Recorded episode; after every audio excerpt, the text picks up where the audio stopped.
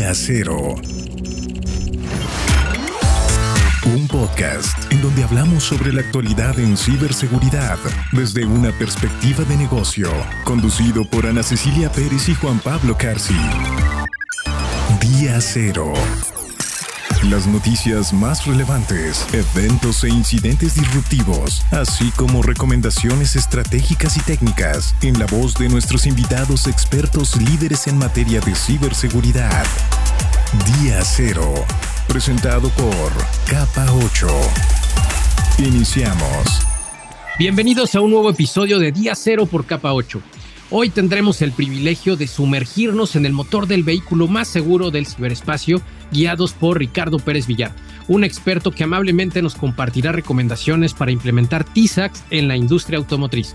Conversaremos sobre la protección de nuestros sistemas como si fueran automóviles de alta gama, explorando cada rincón de su diseño y las precauciones que debemos tomar en el viaje de la ciberseguridad y la protección de datos en este sector. Así que prepárate para arrancar motores en este episodio lleno de divertidas analogías, reflexiones profundas y consejos pragmáticos. Abróchate el cinturón que comenzamos. Pero antes de entrar en materia, repasemos lo más importante ocurrido en la semana durante 60 segundos. Día Cero. Estas son las noticias más importantes en el ecosistema de la ciberseguridad. Esta semana se ha rebasado el número de 250 víctimas del ataque a MoveIT, destacando grandes organizaciones como los hoteles Radisson y dos grandes compañías de seguros. El gobierno federal de Estados Unidos advirtió el viernes que se han descubierto tres nuevas vulnerabilidades en el software de transferencia de archivos, por lo que se insta a tomar precauciones. Octavio Romero, director general de Pemex, informó que pusieron en marcha su nuevo centro de datos principal en la Ciudad de México, con el objetivo de reforzar su ciberseguridad frente a los 100 mil millones de ataques que recibe anualmente, destacando que anteriormente la ciberseguridad de la petrolera estaba en manos de terceros, pero ahora está a cargo de la propia paraestatal. El dato en día cero. El dato, más del 50% de los CEOs mexicanos identifican a la ciberseguridad como una de sus prioridades, así como uno de sus principales retos, de acuerdo con el nuevo estudio global CEO Decision Making in the Age of Artificial Intelligence Act with Intention, realizado por IBM Institute for Business Value.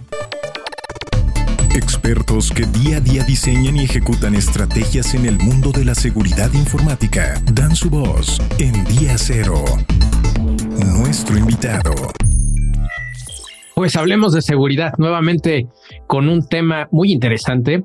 Ahora vamos a hablar de una industria que no habíamos tenido la oportunidad de tocar y que créanme que es uno de esos brazos que generan muchísimo empleo y además generan muchísima eh, economía dentro del país. Pero por supuesto antes quiero darle la bienvenida a Ana. Ana, ¿cómo estás? Bienvenida. Hola, muy buenos días. Muchas gracias a toda nuestra audiencia que nos acompaña como cada semana en un nuevo episodio de nuestro podcast Día Cero. Y hoy pues es un podcast a mí me parece especial porque además vamos a hablar de una industria de la que no habíamos tenido la fortuna de platicar en nuestras ediciones pasadas. Es correcto, Ana, y, para ello necesitamos tener un invitado que supiera hablar del, que supiera del tema, por supuesto, que fuera un expertazo y que además ahora que tengas la oportunidad de presentarlo, eh, me, parece muy interesante además que tiene una trayectoria, pues si me permiten la expresión un poco sui generis en el sentido de que no nació en el ámbito de la ciberseguridad profesionalmente hablando, sino que tiene una trayectoria más eh, en otro ámbito, pero que poco a poco lo van encaminando y eso lo vamos a ver seguramente en muchas industrias y particularmente en este sector, eh, que, es, una, es una situación que se va cada vez a presentar con mayor frecuencia. Y esto es debido a que pues estamos viendo que esta ciberseguridad, este tema de cumplimiento de normas y de protección de datos particularmente está tocando a muchos sectores a nivel nacional, por supuesto, pero internacional. Esta industria, por supuesto, no es la excepción y tenemos el grandísimo gusto, yo creo que ya vale la pena entrar con el invitado para aprovechar la mayor parte del tiempo posible. Tenemos como invitado a Ricardo Pérez Villar, él es responsable de seguridad de la información dentro de ThyssenKrupp eh, una organización que si ustedes no la conocen, ahorita van a ver como seguramente la han visto en muchos lugares, el nombre por lo menos. Y Ricardo, bienvenido a nuestro podcast de Día Cero. Hola Ana, hola Juan Pablo, muchas gracias.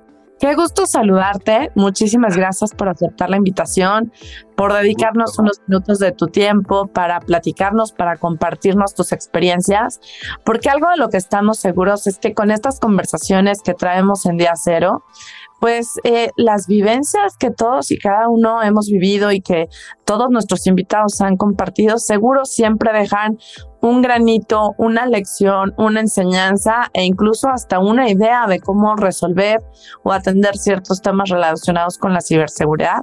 Y entonces para empezar, si te parece bien y para todos aquellos que no te conozcan, ¿por qué no nos platicas un poco de quién es Ricardo Pérez Villar? ¿Qué le gusta hacer a Ricardo más allá de la ciberseguridad? Claro que sí. Pues muchas gracias. Este, igual, pues por considerarme. Eh, la intención, yo espero poder, como dices, poder compartir algo de lo que mucho o poco que yo sepa, así como yo de otras ediciones del podcast, pues yo he tenido oportunidad de, de ir aprendiendo. Un poquito de mí, bueno, yo actualmente radico en Cholula, Puebla.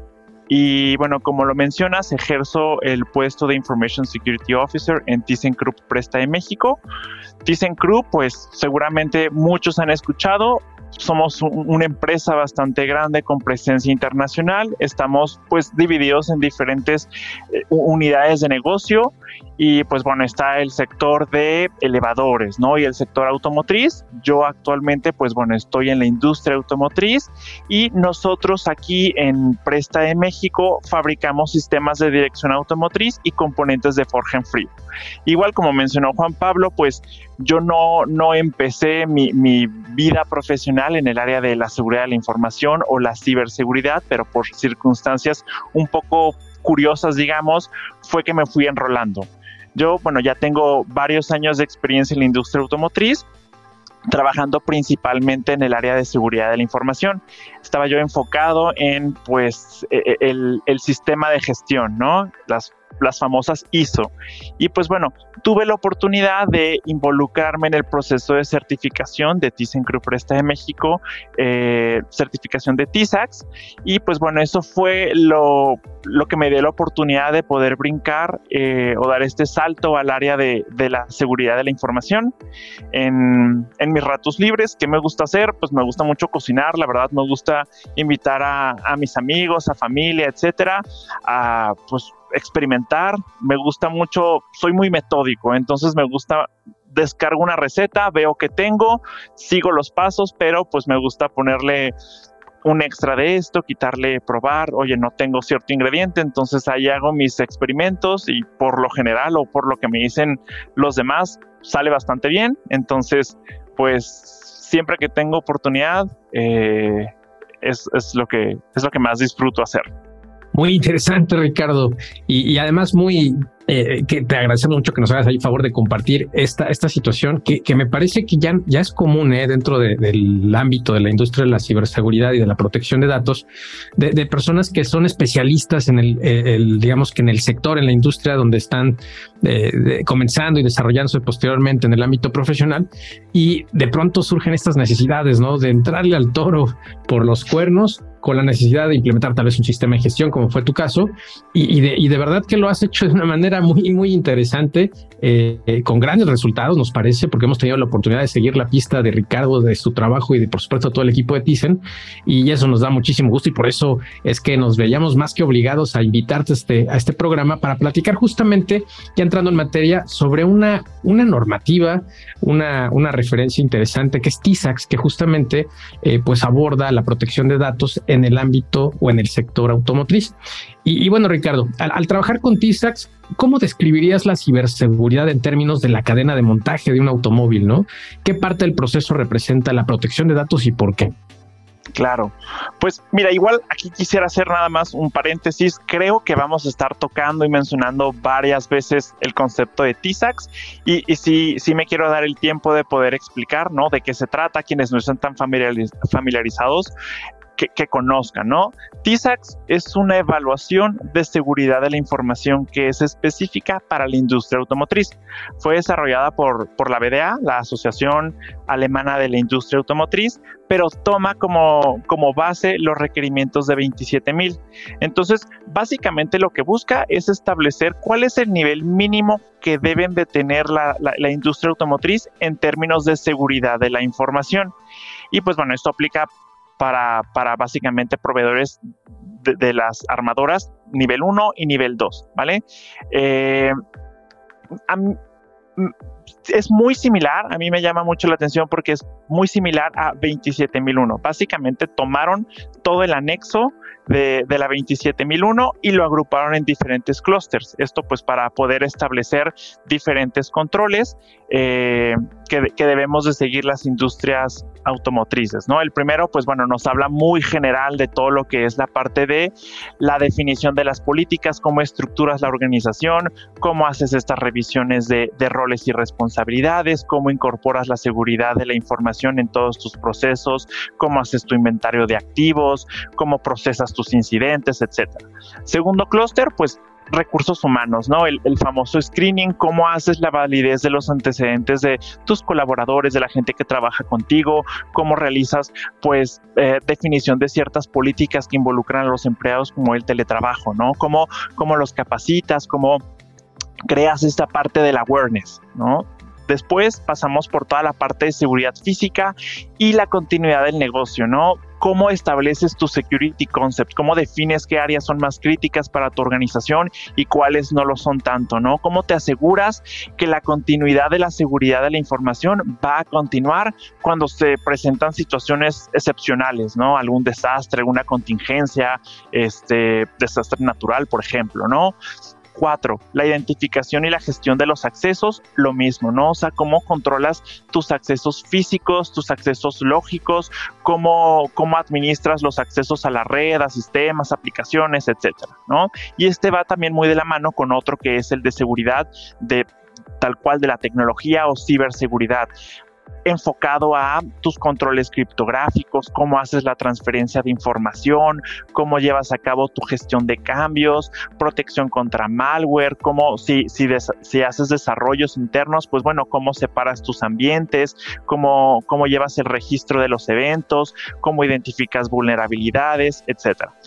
Otro, relación con los proveedores, ¿no? A final de cuentas, pues bueno, yo creo que no es exclusivo de la automotriz, llegamos a tener pues relación con proveedores, servicios que son tercerizados. Entonces, ¿cómo compartes tu política, tus requerimientos, tus controles de seguridad con tus proveedores para que ellos estén sobre la misma línea que tú, que vayan empatados con los mismos controles que tú ya fijaste y dijiste, a partir de aquí nos vamos para arriba, ¿no? Siete, compliance, ¿no? El cumplimiento legal, cómo damos cumplimiento a otros requerimientos y algo muy importante, ¿no? De lo que hacia allá estoy enfocando, protección de datos. Y finalmente, protección de prototipos, ¿no? En, la industria automotriz es muy sensible, muy delicado el tema de los prototipos, ¿no? Entonces, ¿cómo hacemos estos controles físicos de acceso? Oye, ¿cómo hacemos la protección visual de los prototipos, ¿no? Para evitar que después vaya a haber un plagio, cómo los almacenas, cómo los distribuyes, etcétera.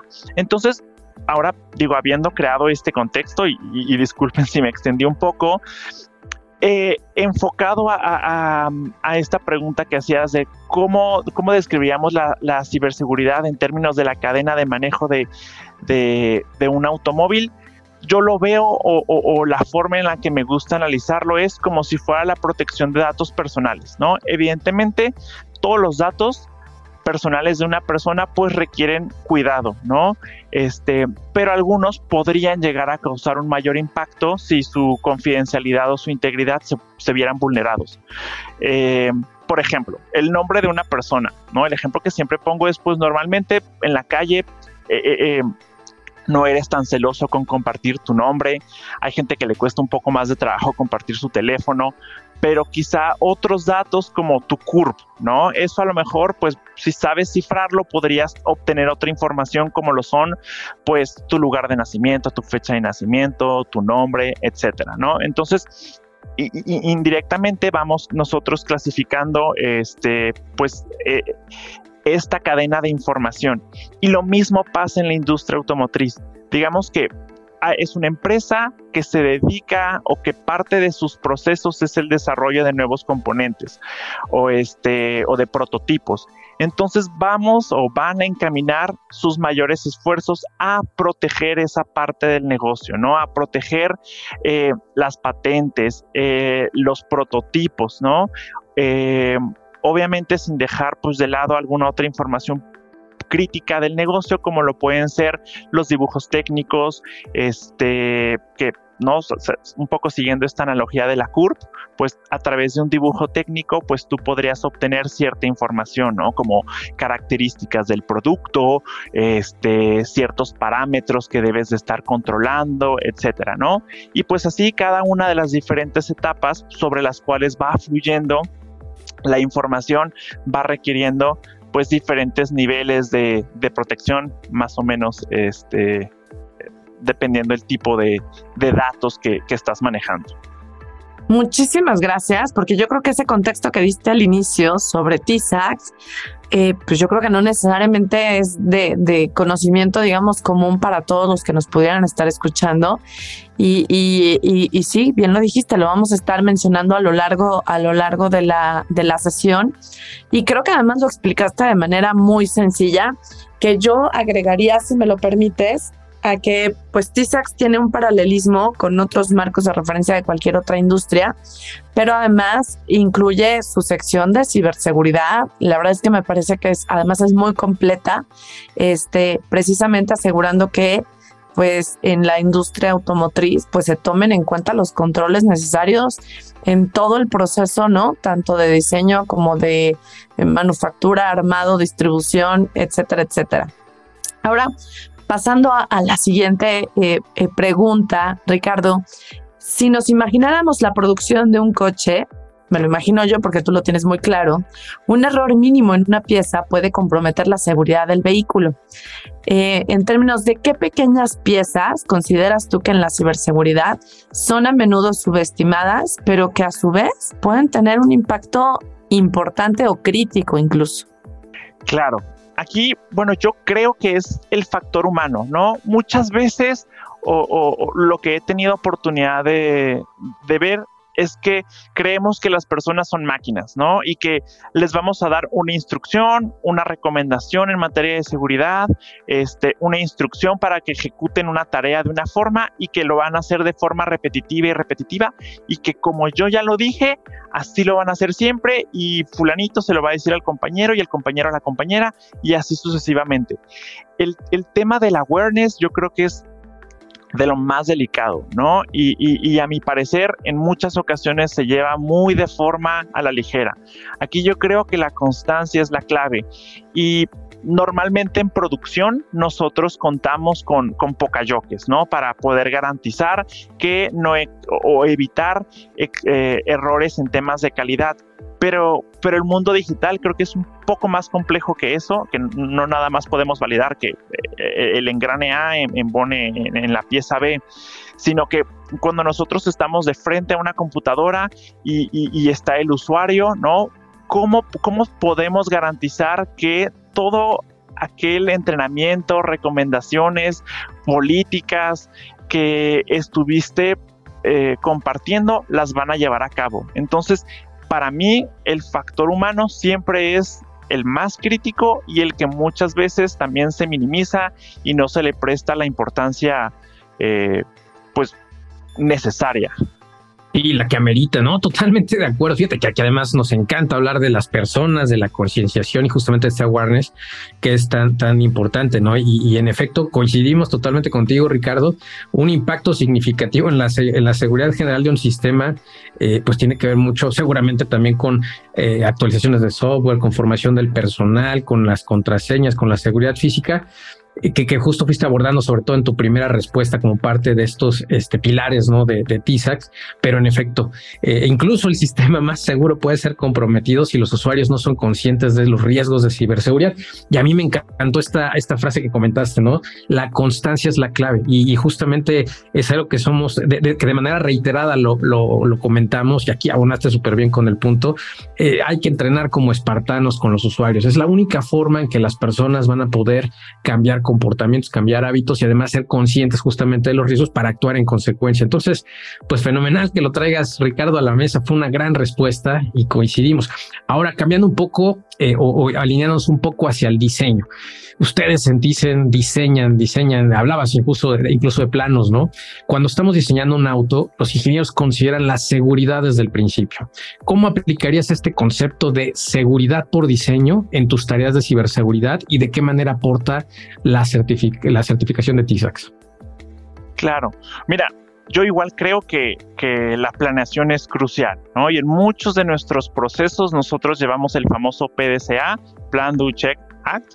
Eh, entonces, el, primer punto, la planeación, y creo que en general en México es algo que, nos falla y muchas veces queremos hacer todo eh, pues al trancazo y bueno, ahí vamos viendo y, va a salir, etcétera, ¿no? Pero creo que, que sí es necesario eh, detenerte en la parte de planeación y ver qué es lo que vamos a hacer, cuál es la proyección a futuro, cuáles son los requerimientos internos, requerimientos de cliente, requerimientos legales si es que llegar a aplicar y cómo nuestro proceso no se va a interponer con algún otro proceso ya existente. Nosotros tenemos muy en claro, ¿no? Nuestro objetivo es la continuidad del negocio y como área de soporte lo que nosotros buscamos es que no vaya a haber alguna interrupción en los servicios que pueda comprometer la producción.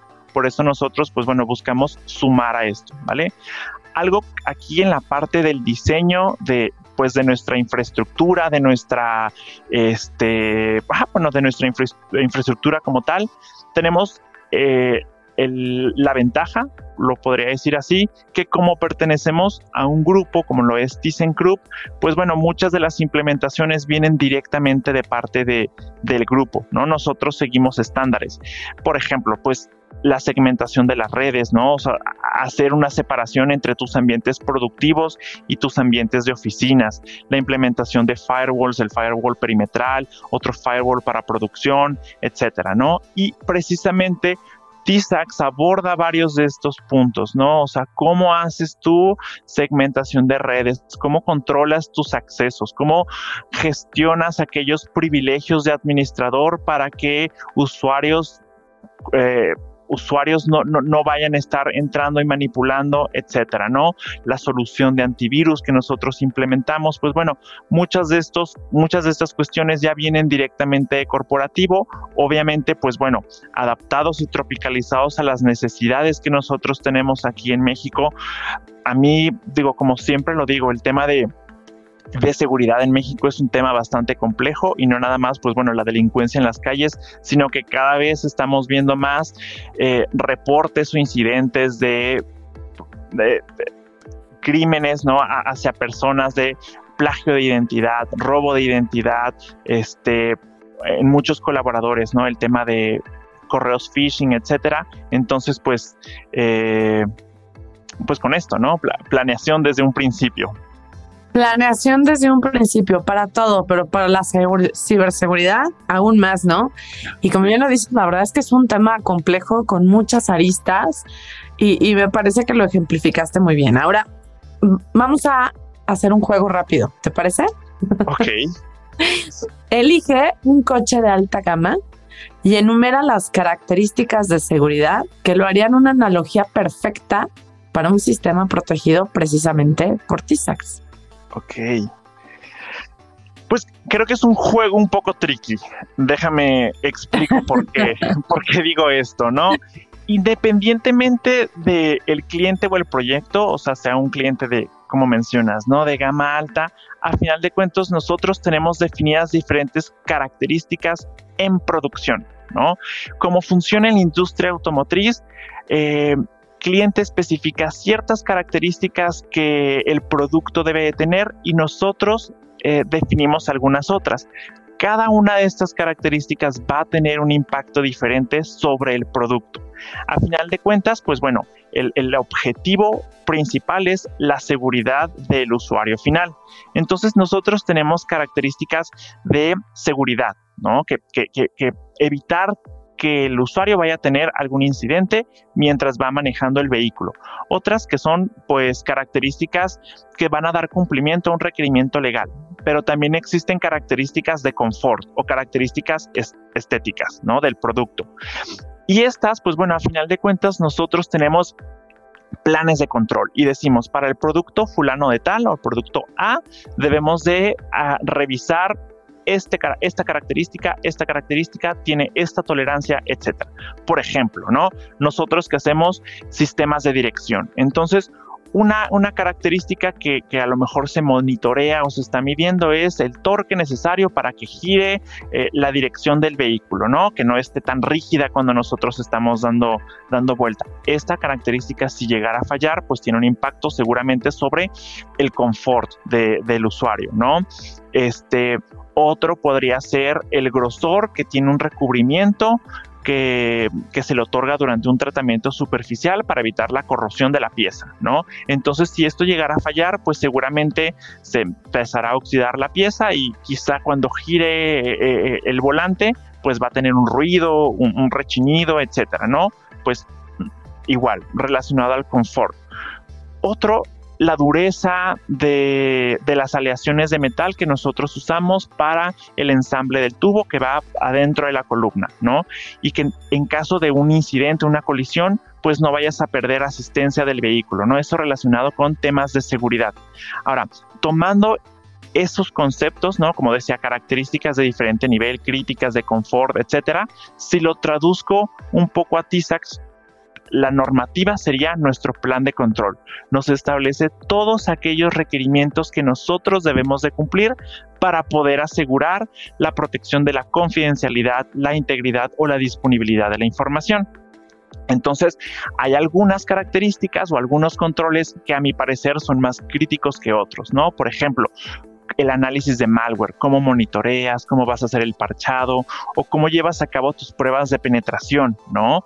Este, esa sería una característica, pues digamos, un poco más crítica, pero existen otras que, digamos, quizá su nivel de criticidad es un poco menor, ¿no? El proceso disciplinario. Oye, pues, ¿qué pasa en caso de que algún colaborador infrinja en algunas de las políticas de seguridad de la información de la empresa? Ah, pues eh, aquí se une un poco con otro, con otro concepto que es el análisis de riesgo, ¿no? Entonces, obviamente analizas, ¿no? Diferentes escenarios sobre el, incidente en algún activo particular.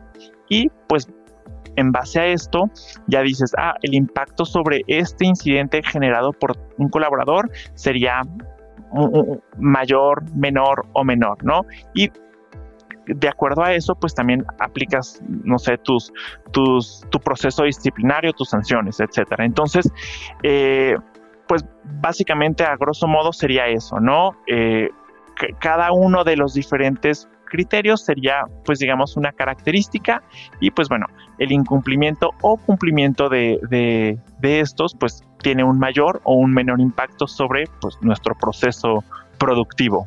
Wow, Ricardo, nos hiciste bueno, nos acabas de dar una clase magistral sobre T-Snacks y además no te comprometiste con el juego tricky que Ana te hizo, que eso fue lo más interesante porque nunca diste el nombre del auto de alta gama. Eso está, esto saliste bien, te toreaste súper bien, capoteaste súper bien la prensa. Bien bajado ese balón, como diría. Bien bajado ese balón, sí. Por ahí dejaste entrever nada más algo de tecnología alemana, pero bueno, sabemos que Thyssen, que, que, que, justamente Thyssen pues es una, una compañía alemana y imaginémonos por lo tanto la calidad que sabemos que es un distintivo justamente de ese país.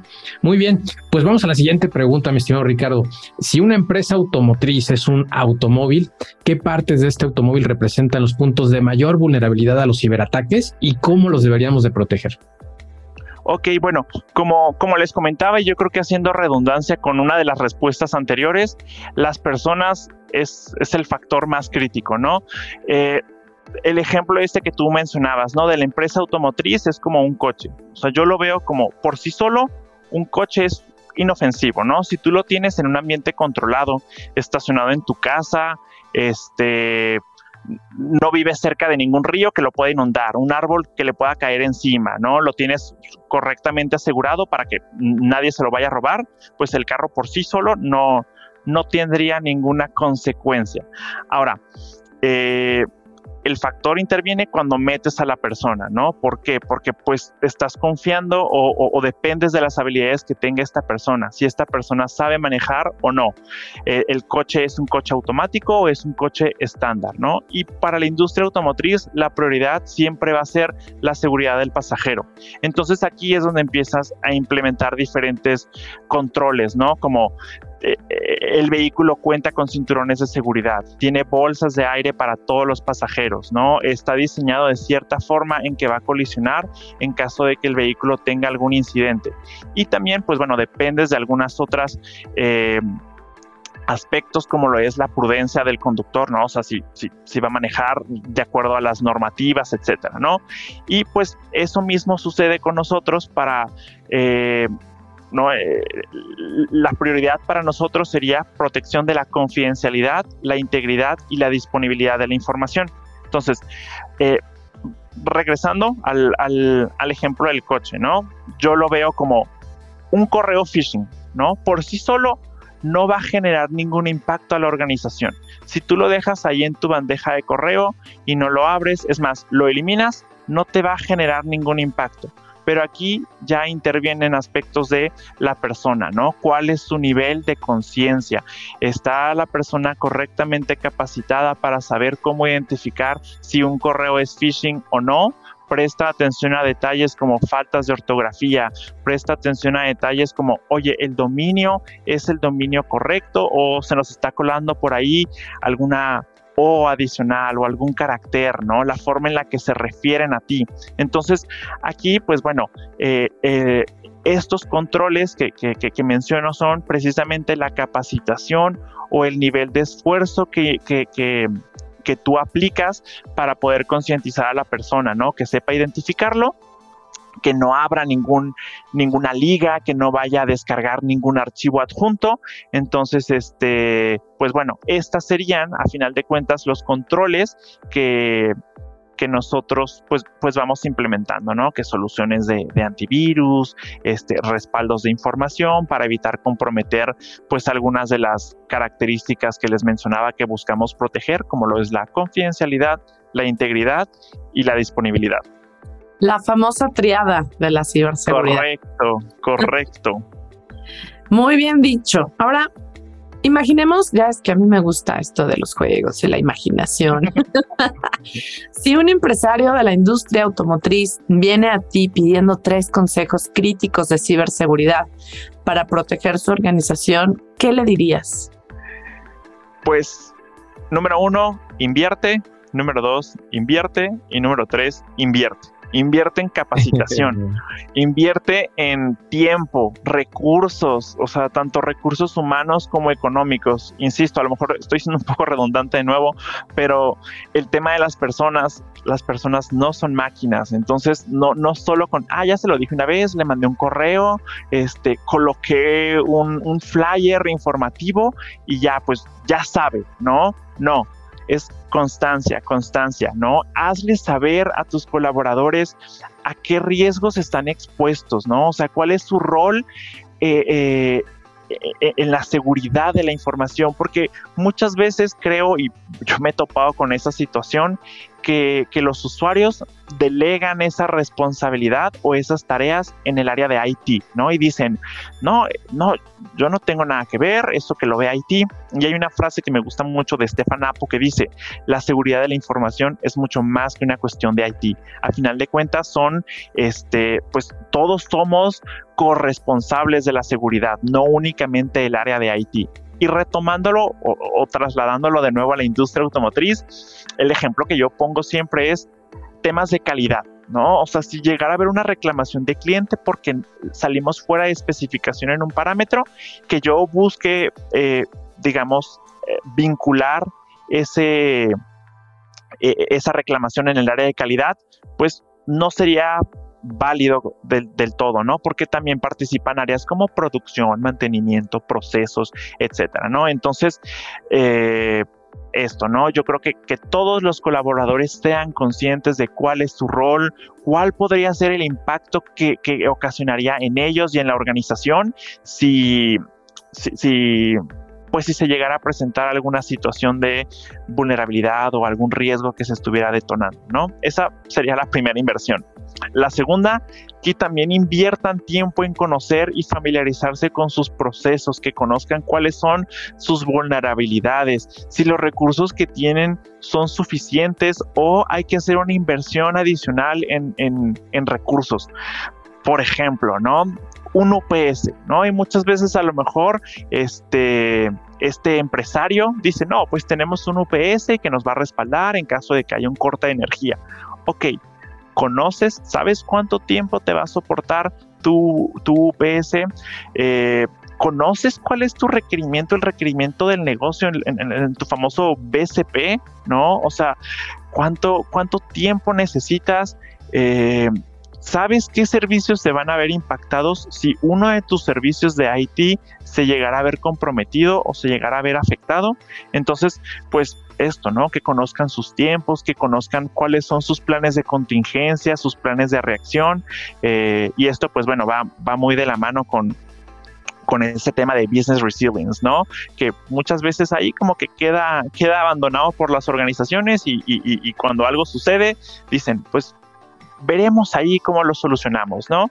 No, que desde un principio inviertan en poder tener esta, de nuevo, planeación, ¿no? Y finalmente, la última inversión en actualizaciones, ¿no? O sea, eh, eh, este tema de ciberseguridad y ciberdelincuentes, pues van a la vanguardia y ellos van avanzando, avanzando, avanzando. Y si tú te vas quedando obsoleto en cuanto a pues no sé, aplicaciones y soluciones en capacitación de tu personal, en cuanto a las diferentes herramientas que tienes para identificar eh, riesgos y, tu solución de, antivirus, pues no te van a dar la vuelta y, te van a sacar de, la jugada. Entonces, creo que sí también es importante pues poder hacer estas inversiones en, en actualizaciones como tal. Magistral, señor. Muy bien, muy interesante. Has tocado puntos otra vez medulares que, que si bien eh, eh, de pronto no están, eh, pues digamos que palpablemente a la vista de, todas las personas que estamos alrededor de TISAX, pues es súper es súper interesante que las destaques, ¿no? El tema de la calidad, de los procesos, de las vulnerabilidades, la resiliencia que por ahí tocaste, que también me pareció increíble que, que lo comentaras. Y, la calidad, eh, nuevamente, pues es igualmente esencial en ciberseguridad. Has, has tocado varias ocasiones eh, el concepto durante la charla. Sabemos porque pues estás, de alguna manera lo traen en el ADN, ¿no? Eh, justamente en esta industria y más en Tizen. Y, y, eso me parece que es sumamente importante que lo aprendamos en el, recto, en el resto de la industria porque no todos lo conocemos o no todos estamos tan apegados a este tema de la calidad.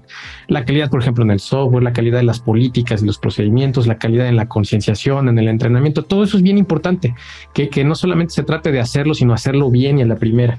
Y entonces, pues esto es algo que, que destacamos y apreciamos mucho que nos compartas, Ricardo, y pues nos estamos acercando cada vez más hacia el final de la charla que ha sido sumamente enriquecedora. Pues nos quedaría pedirte, eh, antes de cederle la palabra, por supuesto, Ana, eh, que nos hicieras favor de compartir alguna recomendación personal relacionada con este tema de la ciberseguridad. ¿Estás leyendo algo que que te guste, que te gustaría compartir? ¿Alguna película, alguna herramienta, algún recurso en línea? algo que nos desees compartir, Ricardo. Claro que sí, pues no es anuncio, pero evidentemente día cero por capa 8. Y, bueno, y yo, yo personalmente, eh, todas las mañanas me doy mi tiempo de actualización, mi dosis de, de, actualización en diferentes aspectos internacional que está pasando en México digo, yo personalmente la herramienta que utilizo es Google News. Me gusta porque pues te da diferentes fuentes de información y tú puedes, no sé, una misma nota, analizarla desde diferentes pues posturas o diferentes visiones y pues digo, tiene también la funcionalidad esta que te permite buscar y aplicar diferentes filtros. Pues yo pongo ahí ciberseguridad en México, este... Eh, información, etcétera, ¿no? Y entonces, pues esto me permite a mí mantenerme informado de, pues, qué es lo que está pasando, ¿no? Principalmente en México o en otras partes del mundo en cuestiones de, en materia de ciberseguridad, también, pues, saber, ¿no? O sea, muchas veces que existen iniciativas de ley en México de las cuales, pues, la gente luego no habla y, oye, a ver, ¿cuál es el estatus? ¿En qué va esta, esta propuesta? ¿O, o fue detenida? Este este tipo de cuestiones, ¿no? Si existen nuevos requerimientos de que nos puedan llegar a aplicar a nosotros en materia de protección de datos personales, etcétera. Entonces, este, o, otros temas, ¿no? De hubo si algún incidente de, ciberseguridad eh, de forma local o de forma internacional, pues poder también seguir esta, esta pista, ¿no? Y ver qué, qué podemos aprender, ¿no? Digo, desafortunadamente a veces pues aprendemos de, de, los errores de otros, entonces pues tratar de que esos errores que, otras empresas cometieron, pues no nos vayan a, impactar de, la misma forma, ¿no? Y poder estar preparados ante eso. Otra, pues bueno, muy general. Yo personalmente estoy suscrito a un boletín local de la Policía Cibernética del Estado de Puebla. Me gusta mucho porque comparten diferentes infografías y, material que va dirigido pues precisamente para todo el público, dependiendo de la época del año en la que estamos este, viviendo, ¿no? Que si sucede esto de hot sale, ¿no? Entonces te dan recomendaciones de pues cómo evitar caer en un fraude informático o bueno, para ventas y cosas por el estilo, pues también, ¿no? Entonces eso, pues busco yo centralizarlo y también pues compartirlo eh, aquí dentro de la empresa o también pues con conocidos, amigos, ¿no? De, sé que fulano de tal es muy propenso a hacer compras en línea, entonces, oye, considera esto porque pues evítate la pena de, de ser víctima. Muchísimas gracias por esas valiosísimas recomendaciones. Yo creo que hay muchísimas fuentes de información hoy. Gracias por promover a Día Cero. Y, ya para cerrar, eh, Ricardo, ¿qué viene para ti y para ti, Sun Group, en los próximos meses, años? Pues como les decía, ¿no? Sabemos que las cuestiones de seguridad de la información y, ciberseguridad no descansan, entonces, pues bueno, ¿no? Como lo mencionaba también mi recomendación al, empresario, seguirnos actualizando, ¿no? Eh, es impresionante, pero cada vez más van saliendo diferentes normativas. Eh, por ejemplo, existe una nueva versión, una nueva norma ISO, la 21434, que va enfocada a la ingeniería de ciberseguridad en vehículos. Entonces, yo lo que hago, eh, eh, esta es de reciente creación, fue eh, de 2021 me parece la, la versión de publicación. Entonces, yo como lo veo, como lo analizo es, si están buscando normar y regular estas cuestiones es porque evidentemente ya es un tema el día de hoy. Ya se está volviendo pues alguna problemática para diferentes empresas o para pues para diferentes sectores en particular. Entonces, bueno, ver de qué se trata esta nueva norma, qué está pidiendo, ¿no? Y poder hacer un match y decir, "Oye, pues esto no lo había considerado, esto no aplica para nuestros procesos, esto aplica y lo podemos llevar de esta forma, ¿no? Entonces, pues esta, esta constante actualización, renovación y pues no, o sea, no nada más querer tomar todo, ¿no? Y ser como un arbolito de Navidad que te estás colgando todo, sino ser pues selectivo, ¿no? En ver qué es lo que de verdad sí podría tener un impacto para nosotros, qué es lo que no, y pues sobre lo que nos aporte valor, sobre eso tratar de ir moldeando y ir pues enfocando esfuerzos, ¿no? Recursos, tiempo, etcétera. Entonces, pues sobre eso voy ahorita. Muchísimas, muchísimas gracias, Ricardo. Gracias por compartirnos tu tiempo, tu experiencia, tus recomendaciones, por traernos además un tema que, como lo mencioné al principio del podcast, eh, un, tema que no habíamos abordado en términos de ciberseguridad en la industria automotriz. Ha sido bien valioso y para todos aquellos que nos escuchaban que a lo mejor creían ajenas las dos industrias, pues no, la verdad es que hay mucho, mucho que hacer en términos de ciberseguridad en la industria automotriz y bien lo acabas de decir con las nuevas normas y estándares que están surgiendo alrededor de ella. Muchísimas gracias nuevamente, Ricardo. No, de que muchas gracias a ustedes por la invitación.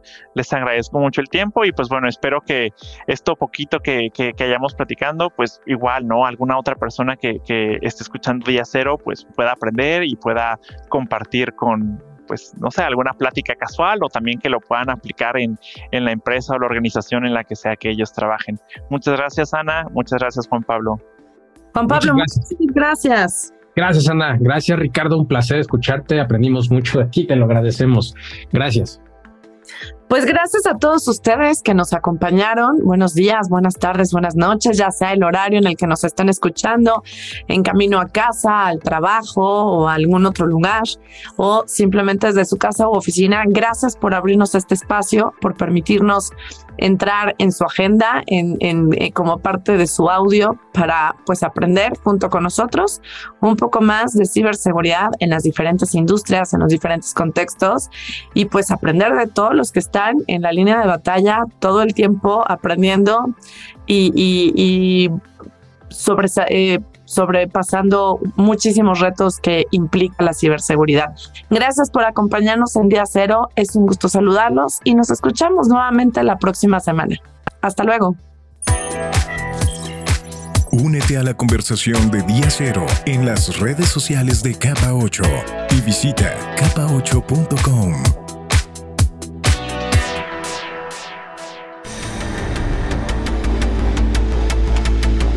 8 presentó Día Cero, la actualidad en ciberseguridad desde una perspectiva de negocio.